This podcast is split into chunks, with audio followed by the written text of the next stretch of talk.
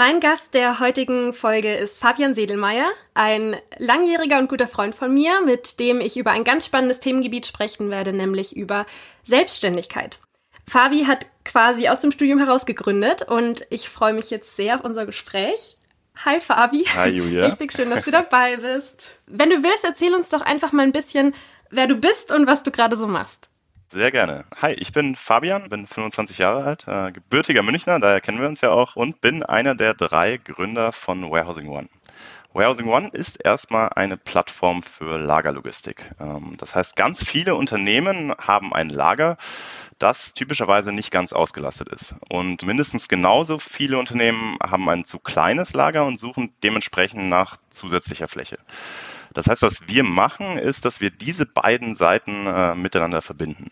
Also ein bisschen wie Airbnb für Logistik, nur mit dem Unterschied, dass man bei uns äh, auch wenn man gelagert hat, diesen äh, physischen Prozess über eine Software steuern kann. Das heißt, man kann sich anschauen, okay, wie haben sich Waren bewegt und kann Aufträge abgeben, alles über eine Software. Uns gibt es inzwischen seit äh, knapp zwei Jahren und äh, wir sind ein Team von 25 Leuten, sitzen im wunderschönen Kreuzberg in Berlin. Okay, wow, 25 Leute sind ja eine ganze Menge. Wer sind denn die drei Gründer? Also was habt ihr so für Hintergründe und wie seid ihr dazu gekommen, dass ihr drei gemeinsam gründen wolltet? Genau, ich habe tatsächlich mit Nico und Nils zwei Studienfreunden gegründet. Nico kenne ich tatsächlich auch schon viel, viel länger. Also äh, ich glaube, wir kennen uns auch aus München und wir sind befreundet seit knapp zwölf Jahren inzwischen. Und genau, ich bin dann mit Nico äh, zusammen an die WHU gegangen zum Studieren und dort haben wir Nils kennengelernt, sind auch alle drei zusammengezogen. Genau, das ist der, der Hintergrund. Das heißt, ihr seid alle aus dem Business, aus der Wirtschaftsbranche sozusagen. Also habt bei alle, alle drei Wirtschaft studiert? Genau, wir sind tatsächlich alle drei BWLer. Ah ja. Ich kenne dich ja jetzt schon ein paar Jährchen länger und weiß deswegen auch noch, dass du ursprünglich gar nicht so der typische Einserschüler warst. Äh, du hast dich ja dann auch entschieden, dass du die achte Klasse wiederholst und ab dem Zeitpunkt hat es aber scheinbar irgendwie Klick bei dir gemacht. Du hast dann 1-0-Abitur gemacht, was ja der Wahnsinn ist und was man nicht mal eben so macht eigentlich. Was hat sich da zu dem Zeitpunkt für dich verändert? Ich glaube, der, der große Unterschied war, ähm, dass ich mir immer sicher war, dass egal was ich mache, dass ich die volle Unterstützung von, von meiner Familie, von meinen Freunden habe. Das heißt, dass ich, egal was ich gemacht habe, habe ich eigentlich immer gemacht, um, äh, um meine eigenen Ziele zu erreichen und nie um die Erwartungen anderer zu erfüllen. Und ich glaube, das ist ganz wichtig. Und äh, zu diesem Weg, seine eigenen Ziele zu erreichen, gehört auch, dass man mal ordentlich scheitert. Und äh, ich glaube, damals ist war noch nicht mal so ein krasses Scheitern. Ich hatte damals einfach andere Prioritäten, ähm, habe mich aber danach ganz klar hingesetzt und gedacht, okay, du kannst es eigentlich. Und äh, letztes Jahr lief nicht so gut, aber du willst studieren und du willst vor allem, dass dir, dass dir alle Türen offen stehen und alle Möglichkeiten offen stehen. Und ich habe mir dann schrittweise kleinere Ziele gesetzt. Also es war jetzt nicht so, dass ich von heute auf morgen dann von schlechten Schüler zum Klassenbesten wurde, ähm, sondern ich habe mich Jahr für Jahr verbessert und äh, dann kam das Abi und ich habe mir dann entsprechend vorgenommen, das auch mit 1-0 abzuschließen, eben um alle Möglichkeiten zu haben. Weil das war mir ganz wichtig, dass ich, dass, dass mir alle Türen offen stehen, dass ich die Flexibilität habe, alles machen zu können, was ich, was ich machen will. Richtig, richtig gut. Also erstmal Hut ab, sich so ein hohes Ziel zu setzen, diese 1-0-Marke sozusagen zu erreichen, aber dann es halt tatsächlich auch umzusetzen. Ähm, richtig gut. Und wie ging es dann nach dem Abi für dich weiter? Also welchen Weg hast du dann eingeschlagen? Ich habe tatsächlich erstmal ein äh, klassisches Gap Year gemacht. Das habe ich genutzt, um mir eigentlich alles nochmal anzuschauen, was ich damals so interessant fand. Also ich habe ein Praktikum im Bundestag gemacht, weil ich Politik super spannend finde, bin super viel gereist und habe unter anderem tatsächlich auch bei einem Logistikunternehmen im Lager gearbeitet, was wahrscheinlich die erste Verbindung zu dem war, was ich heute mache. Und da bin ich nicht rausgegangen und habe gesagt, okay, das ist das, was ich mein Leben lang machen will. Aber es hat mich extrem neugierig gemacht und vor allem neugierig gemacht, auch Sachen kennenzulernen, die man als klassischer Konsument, nenne ich es mal, nicht kennt, die aber eine unglaubliche Rolle spielen. Also wenn du im Supermarkt Sachen kaufst, das, das kennst du, das, das versteht man auch und äh, auch in dem Alter, in dem ich damals war, da versteht man so den, den Hintergrund, das Marketing dahinter und so weiter. Da steckt aber noch viel mehr dahinter und das ist äh, eben unter anderem auch äh, Logistik, die eine unglaubliche Rolle spielt in unserem Leben, von der wir aber eigentlich nur am Rande was mitbekommen, wenn wir auf der Autobahn mal einen LKW sehen oder sowas, aber überhaupt nicht wissen, wie das eigentlich aussieht. Und äh, entsprechend wurde ich da Sehr, sehr neugierig. Andererseits habe ich in diesem Jahr auch festgestellt, dass es mir großen Spaß machen würde, selbst Sachen aufzubauen. Und ich bin dann an die WHU gegangen. Das ist eine ganz kleine Uni im beschaulichen Fallender, die aber dafür bekannt ist, dass ganz viele sehr bekannte Gründer und Gründerinnen äh, hier studiert haben. Also ich glaube, so die bekanntesten sind wahrscheinlich Zalando, Amaroli und HelloFresh kennt man wahrscheinlich auch noch. Und nach dem Studium ging dann der Weg auch ganz klar in Richtung eigenes Unternehmen gründen. Also ich also hatte bist du ja. Also bist du quasi schon mit der mit dem, mit dem Ziel an die Uni gegangen, dass du wusstest, dass du eigentlich aufs Gründen hinarbeitest, bevor du überhaupt an der Uni warst? Ja, also ich würde nicht sagen, okay, das war dann in Stein gemeißelt und ich habe mir nicht andere Sachen angeschaut, ähm, mhm. aber es war schon immer die Absicht. Also der ursprüngliche Gedanke, warum ich, warum ich dieses Studium begonnen habe ähm, und wie gesagt, mich haben auch viele andere Themen noch wahnsinnig interessiert, aber war, dass ich äh, sehr gerne ein eigenes Unternehmen gründen wollte, auch damals schon. Trotzdem, natürlich, man studiert danach noch einige Jahre, ähm, hätte auch in eine komplett andere Richtung gehen können cool, dass du dann halt auch die richtigen Partner dort gleich kennengelernt hast oder beziehungsweise davor auch schon kanntest. Hast du dich dann von Anfang an so gefühlt, als hättest du alle Kompetenzen, die man so als Gründer braucht? Oder hast du dich, also warst du quasi bereit, direkt zu gründen oder bist du schon auch ins kalte Wasser gesprungen? Wie hat sich das für dich angefühlt, direkt so von der Uni? Ich glaube, ich habe da eine, eine relativ typische Erfahrung gemacht, die auch äh, wahrscheinlich schon viele Gründer gemacht haben. Also zu der Zeit habe ich mich absolut bereit gefühlt. Das war ja auch das, worauf ich eigentlich die ganze Zeit gearbeitet habe. Und von daher, ich habe mich mein Leben, lang viel mit den Themen beschäftigt. Ich habe meine Bachelorarbeit darüber geschrieben. Ich habe mich im Studium darauf fokussiert. Ähm, ich habe Praktika gemacht und so weiter. Und da fühlt man sich erstmal bereit. Wenn man es dann wirklich macht, dann fühlt es sich, und ich glaube, das, das teilen die meisten mit, mit mir, fühlt es sich absolut an wie ein Sprung ins, ins kalte Wasser. Man hat da, glaube ich, immer so einen, so einen verklärten Blick auf das Thema. Man kennt nur diese Bilder von irgendwie äh, Kickertischen und, und großen, großen Büros und irgendwie der Hülle der Löwen. Es ist aber in der Realität einfach gerade im ersten Jahr unglaublich harte Arbeit. Und äh, während du so wahnsinnig hart arbeitest, hast du gleichzeitig noch ganz wenig Bestätigung von außen am Anfang. Und du weißt nicht, was in sechs Monaten ist, du weißt nicht, was in einem Jahr ist. Und das ist aus meiner Sicht eine Zeit, in der du am meisten lernst und die definitiv im Rückblick großartig ist, ähm, also an die man sich auch sehr, sehr gerne zurückerinnert, die sich aber währenddessen absolut so anfühlt, als wäre man ins kalte Wasser geworfen worden. Also da definitiv, ähm, ich habe mich sicherlich in irgendeiner Form bereit gefühlt, aber trotzdem ist es wie ein äh, Sprung ins kalte Wasser. Ja, das glaube ich, das glaube ich sofort. Aber was, wenn du sagst, es gab Situationen, wo ihr euch teilweise schon unsicher wart und erstmal lernen musstet, was waren denn da so die größten Herausforderungen für euch, die ihr jetzt vielleicht als Learnings seht, aber die damals tatsächliche Probleme vielleicht auch dargestellt haben? Ähm, das ist ähm, eine große Frage, glaube ich. Ähm, da gibt es ganz viele kleine Sachen. Also ich glaube, den ersten Mitarbeiter anzustellen, ist eine unglaubliche Herausforderung, wenn man das noch nie gemacht hat. Mit dem ersten großen Kunden zu sprechen, ist eine unglaubliche äh, Herausforderung. Auch generell aufzutreten als Unternehmen, in dem man, wo man einfach noch sehr wenig Erfahrung hat, und das muss man am Anfang. Das sind alles große Herausforderungen. Da könnte ich sicher noch 30 weitere äh, aufzählen. Ich glaube, so im Gesamtbild ist es so ein bisschen das Buzzword Uncertainty, also Unsicherheit, das auf dem ersten Blick erstmal nicht so wirklich spektakulär wirkt, aber im Endeffekt das ist, was einerseits Unternehmertum ausmacht, aber auch das, ähm, was andererseits die größte Herausforderung darstellt. Also das habe ich wirklich gelernt, dass, dass vieles, was man was erstmal intuitiv nicht so vorstellbar ist, eintritt, wenn man kontinuierlich darauf hinarbeitet.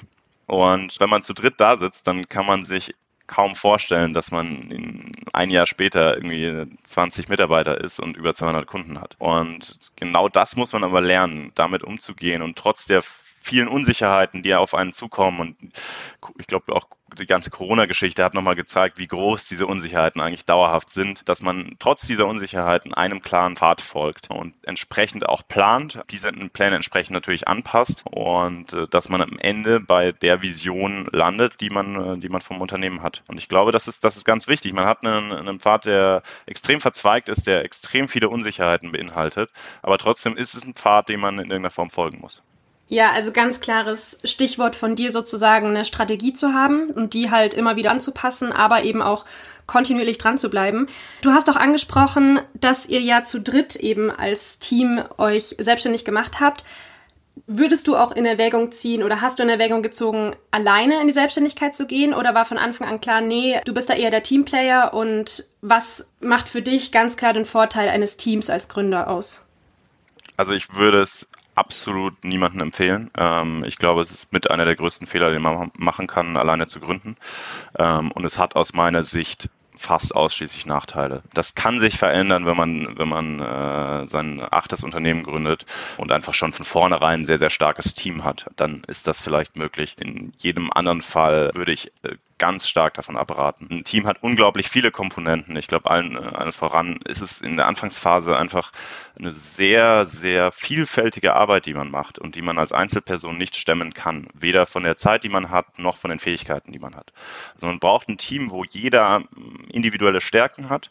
Und das ist auch, obwohl wir äh, alle BWL studiert haben, haben wir komplett unterschiedliche Stärken und auch unterschiedliche Fokusgebiete. Das braucht man. Äh, und das ist die eine Komponente, die unglaublich wichtig ist. Gleichzeitig muss man aber auch sehen, Gründen ist auch ein sehr holpriger, ein sehr steiniger Weg, auf dem es auch unglaublich wertvoll ist, einfach Sparring-Partner zu haben, die genau verstehen, in welcher man, Situation man sich befindet, auch äh, die einem helfen, mit Fehlern umzugehen, äh, mit Scheitern umzugehen. Und man wird immer Situationen erleben, egal wie gut es läuft, in denen man Sachen falsch gemacht hat, in denen Sachen nicht so gut laufen. Und auch da ist es essentiell, dass man das, das nicht alleine machen muss. Und von daher absolut ein, ein großer Tipp, den ich jedem geben kann, der sich damit beschäftigt, unter keinen Umständen alleine machen. Ich glaube, das ist in, in fast allen Fällen, bis auf, bis auf wenige Ausnahmen, Fehler.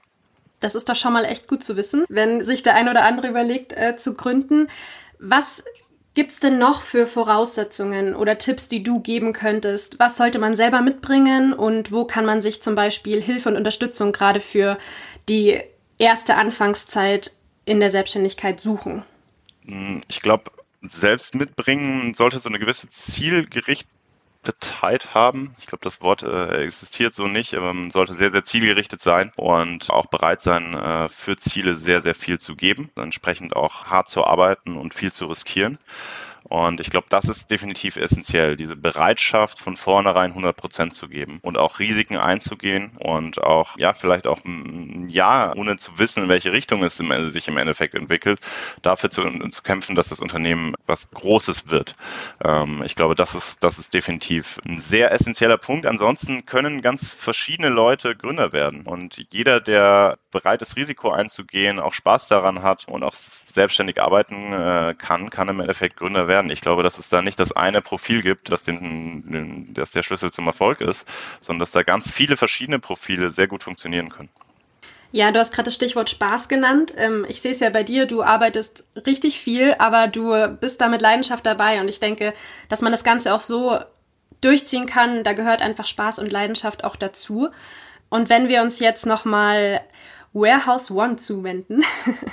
äh, wie sieht denn so ein Tag oder eine Woche bei euch im Startup aus? Wie kann man sich das vorstellen? Also ich bin mir sicher, dass da die Tage sich von Mitarbeiter zu Mitarbeiter auch unterscheiden, je nachdem, ihr habt ja, wie, gesagt, wie du gesagt hast, Schwerpunkte gesetzt. Äh, kannst du da trotzdem mal einfach beispielhaft was erzählen. Sehr gerne, genau, wie du es schon richtig gesagt hast, das ist sehr verschieden jetzt insbesondere mit Corona. Wir sind gerade alle im Homeoffice, das heißt, man sieht sich vor allem über Videochat, äh, das verändert die Dinge auch nochmal ein bisschen. Aber ich kann gerne äh, einfach einen Beispielstag aus meinem Kalender nehmen und so ein bisschen beschreiben, wie, wie der aussieht. Ja, gerne. Wir starten eigentlich immer um ja, so 8.30 Uhr bis 9 Uhr. Um 9 Uhr gibt es dann einen Videocall mit allen Mitarbeitern wo jeder einzelne Mitarbeiter einmal sehr kurz vorstellt, was seine ungefähr drei wichtigsten Ziele sind, die man, die man heute erreichen will. Das ist extrem wichtig, vor allem deshalb jetzt gerade, wo man sich nicht mehr im Büro sieht. Es gibt verschiedene Teams, die an verschiedenen Themen arbeiten und uns ist extrem wichtig, dass jeder in jedem Team auch, auch weiß, was, was in den anderen Teams so passiert und was die anderen Mitarbeiter so machen. Danach äh, habe ich dann jeweils Videocalls mit meinen Teams wo wir nochmal im Detail darüber sprechen, was man vorhat, was die größten Herausforderungen des Tages sind und äh, wo man sich auch vor allem gegenseitig helfen kann. Auch das ist, das ist extrem wichtig eben in diesen, diesen Gesprächen. Typischerweise Vormittag habe ich dann äh, Meetings mit den anderen Geschäftsführern, mit Teamleitern äh, aus den anderen Teams, wo es vor allem um strategische Themen geht. Dazwischen typischerweise habe ich noch ja, ein, zwei Bewerbungsgespräche mit potenziellen neuen Mitarbeitern. Und genau, mein Nachmittag ist dann reserviert für Telefonkonferenzen mit sowohl Partnern als auch Kunden. Das heißt, jetzt an dem Beispieltag, den ich mir anschaue, hatte ich ein längeres Gespräch mit einem unserer größeren Partner über die allgemeine Ausrichtung und ein Telefonat mit einem potenziellen strategischen Partner. Danach hatte ich äh, an dem Tag, spät Nachmittag, nochmal einen Workshop mit meinem Operations-Team. Ich versuche mindestens einmal pro Monat einen kleinen Workshop zu geben, in dem an aktuellen Themen gearbeitet wird. Für uns ist Entwicklung der Mitarbeiter einfach ein extrem wichtiges Thema und wir entwickeln uns als Unternehmen extrem schnell und dementsprechend ist es auch unglaublich wichtig, dass sich unsere Mitarbeiter sehr schnell entwickeln und auch entwickeln können, dass wir den Rahmen dafür schaffen. Genau, und äh, dann den Abend nutze ich typischerweise, um alle Themen nachzuarbeiten, die ich nicht geschafft habe. Das heißt, da schreibe ich E-Mails, schaue mir nochmal Sachen an, äh, die ich an dem Tag mir noch nicht anschauen konnte und so weiter und bereite den nächsten Tag vor. Und äh, genau, mein Arbeitstag endet dann typischerweise, ich würde sagen, so zwischen 21.30 und 23 Uhr ungefähr okay, das ist ein langer Arbeitstag, aber vor allem auch abwechslungsreich. Also mir ist das Thema Kommunikation, es ist ein großes Punkt bei euch auch jetzt eben gerade in der Krise, finde ich richtig cool, wie ihr das macht. Und auch der Punkt mit den Workshops gefällt mir richtig gut. Also, dass ihr euch da immer gegenseitig challenged und weiterentwickelt. Ist es dann auch so, dass Mitarbeiter von euch beispielsweise auch mal Workshops leiten, wenn sie da irgendwie auf ein Thema stoßen, was vielleicht das Team interessieren könnte? Zu 100 Prozent. Also einerseits haben wir das Konzept Side Projects. Das heißt, jeder Mitarbeiter sollte eigentlich an einem Thema arbeiten, das wenig mit seinem Kerngeschäft zu tun hat, sondern entweder darüber hinausgeht, also das Ganze ergänzt, oder einfach nochmal in einem ganz anderen Bereich ist. Und äh, diese Side Projects enden natürlich typischerweise dann äh, mit einer Präsentation vom, vom Team. Und dann haben wir ein zweites Konzept, das heißt Knowledge Thursdays. Das ist, wie der Name schon sagt, am Donnerstag, ähm, Donnerstagabend, dann typischerweise auch mit ein paar Bier. Und äh, da kann jeder Mitarbeiter ein Thema völlig frei seiner Wahl vorstellen. Also wir hatten da schon alles Mögliche, ähm, hatten sogar eine Weinprobe von einem Mitarbeiter, der, der aus einer Winzerregion kommt, hat einen Vortrag über Social Media, ähm, also wirklich praktisch die ganze Bandbreite, die es da gibt. Und entsprechend gibt es so zwei Möglichkeiten, sich wirklich auch nochmal über sein Kerngeschäft hinaus einzubringen. Richtig cool, weil dann halt vielleicht auch nochmal die einzelnen Persönlichkeiten in die Projekte mit einfließen und man sich so ja ein bisschen breiter entwickelt als Team. Also finde ich einen sehr coolen Ansatz. Absolut. Wenn wir jetzt nochmal so ein bisschen weiter rauszoomen. Warehousing One ist ja ein Unternehmen, das in der Logistikbranche angesiedelt ist. Welche Themen beschäftigen denn da die Branche gerade am meisten und wie würdest du einschätzen, wird sie sich vielleicht in den nächsten Jahren verändern? Das ist natürlich eine große Frage. Ich glaube, kurz- und mittelfristig sind natürlich die großen Themen Corona und, und die einhergehende Wirtschaftskrise. Ich glaube, einerseits werden dadurch natürlich ein paar Projekte erstmal pausiert durch die gesamte Unsicherheit der Krise. Aber insgesamt bin ich davon überzeugt, dass Covid-19 und, und die äh, Krise, die dadurch erzeugt wurde, das Thema Lagerlogistik eigentlich noch wichtiger machen wird. Ich glaube, so wie es aktuell aussieht, wird der Trend mehr in Richtung Produktion im eigenen Land als in, äh, ins Ausland gehen. Das liegt aber fairerweise auch nicht nur an Corona, ähm, sondern lässt sich schon länger beobachten. Ähm, also das liegt dann mehr an der auch Entwicklung von von Ländern wie China, die einfach immer mehr Wohlstand entwickeln und die vom Lohnniveau auch einfach die, der Unterschied zu Deutschland immer geringer wird. Gleichzeitig werden aber unsere zwei Grundpfeiler, nämlich Effizienz und Flexibilität, nochmal viel, viel wichtiger für Unternehmen weil jetzt kann man sich weniger leisten als davor, einfach mal einen Fünfjahresvertrag abzuschließen, wie das bei konventionellen Lagern der Fall ist, wo das Lager vielleicht über den gesamten Zeitraum nur 60 Prozent ausgelastet ist, sondern jetzt geht es wirklich darum, eine kosteneffiziente, flexible Lösung zu finden. Und da genau da setzen wir eigentlich an. Von daher sehen wir in Bezug auf die Branche auch eine, eine Möglichkeit, sich zu entwickeln. Und langfristig glaube ich jetzt unabhängig von Corona und der Wirtschaftskrise ähm, wird das wichtigste Thema definitiv Digitalisierung sein. Der Markt hat, würde ich sagen, über die letzten 30 Jahre teilweise geschlafen und hier ist einfach noch viel zu wenig passiert. Ich will jetzt nicht mit dem Klischee mit Stift und Papier kommen, weil das ist natürlich schon ein bisschen überspitzt, aber insgesamt lässt sich schon sagen, also mehr als äh, Excel und Telefon passiert in dem Markt äh, leider noch viel zu selten. Gleichzeitig sehen wir aber, dass eine von der Branche eine unglaubliche Bereitschaft kommt, sich, sich hier zu entwickeln. Also ich, ich glaube jetzt mal unabhängig von, von den akuten Themen Wirtschaftskrise und Corona ist die, die Digitalisierung der Lagerlogistikbranche eigentlich nur noch eine Zeitfrage. Und wir hoffen, da auch einen Beitrag leisten zu können, dass das schneller geht, als, als es vielleicht sonst gegangen wäre. Das wäre doch richtig schön, wenn es auch so eine Chance für, für euch als Unternehmen ist. Und ja, super spannend der Ausblick auf jeden Fall. Danke dir dafür. Sehr gerne. Jetzt habe ich noch eine Frage an dich persönlich. Das ist die Frage, die ich am Ende immer stelle. Und zwar, ob es für dich eine Person oder ein Buch oder irgendeine andere Quelle von Wissen gibt, die dich ja. inspiriert hat oder die dich irgendwie positiv beeinflusst oder weitergebracht hat? Ich bin tatsächlich nicht so ein großer Fan von Ratgebern. Ähm, ich glaube, dass jeder Weg unglaublich individuell ist und es gibt nicht so den Schlüssel zum Erfolg. Und ich finde, Ratgeber suggerieren immer, okay, mach's wie ich und dann wirst du erfolgreich sein. Und ich glaube, so funktioniert das in der Realität nicht. Von ein Buch weniger. Ich habe mich auch insgesamt nie an einer konkreten Person gerichtet und versucht, irgendwie einen ähnlichen Weg einzuschlagen. Was mich aber definitiv geprägt hat, ist, ist mein Opa, der einfach äh, wahnsinnig viel aus, aus sehr wenig gemacht hat. Der ist damals mittellos aus dem Krieg gekommen, hatte nur einen Hauptschulabschluss, hat dann als Postbote angefangen und hat sich dann über die Zeit zum Postchef und zum Bürgermeister seiner Heimatstadt hochgearbeitet. Und ich glaube, dieser Drang, mehr aus seinem Leben zu machen und sich zu entwickeln, einfach äh, Ziele zu erreichen, das hat mich auch schon als Kind unglaublich beeindruckt. Und ich glaube, das, das muss nicht durch eine Unternehmensgründung passieren oder, oder was auch immer. Ich finde es einfach immer schön, wenn, wenn Leute Ziele haben, Ambitionen haben und auch dann eigentlich kontinuierlich auf etwas hinarbeiten. Und das, das finde ich großartig und auch völlig unabhängig, inwiefern das dann passiert. Eine richtig schöne Geschichte mit deinem Opa. Ich muss sagen, dass du das eigentlich eins zu eins auch verkörperst mit dem Weg, den du jetzt gehst und was du alles machst. Also du kannst da, glaube ich, wirklich stolz auf dich sein. Und ja, ich bedanke mich bei dir für die Folge. Mir hat es großen Spaß gemacht, dir zuzuhören und von Warehousing One und insgesamt von deinem Weg nochmal ein bisschen mehr zu erfahren. Und ich denke, dass da für Zuhörer auch ganz viele Learnings und Tipps dabei waren, die man gut gebrauchen kann, gerade wenn man sich dafür interessiert, sich eventuell in die Selbstständigkeit zu begeben. Und deshalb nochmal danke dir. Danke dir, dass du dir Zeit genommen hast und äh, hat mich sehr gefreut, hat mir sehr viel Spaß gemacht und genau.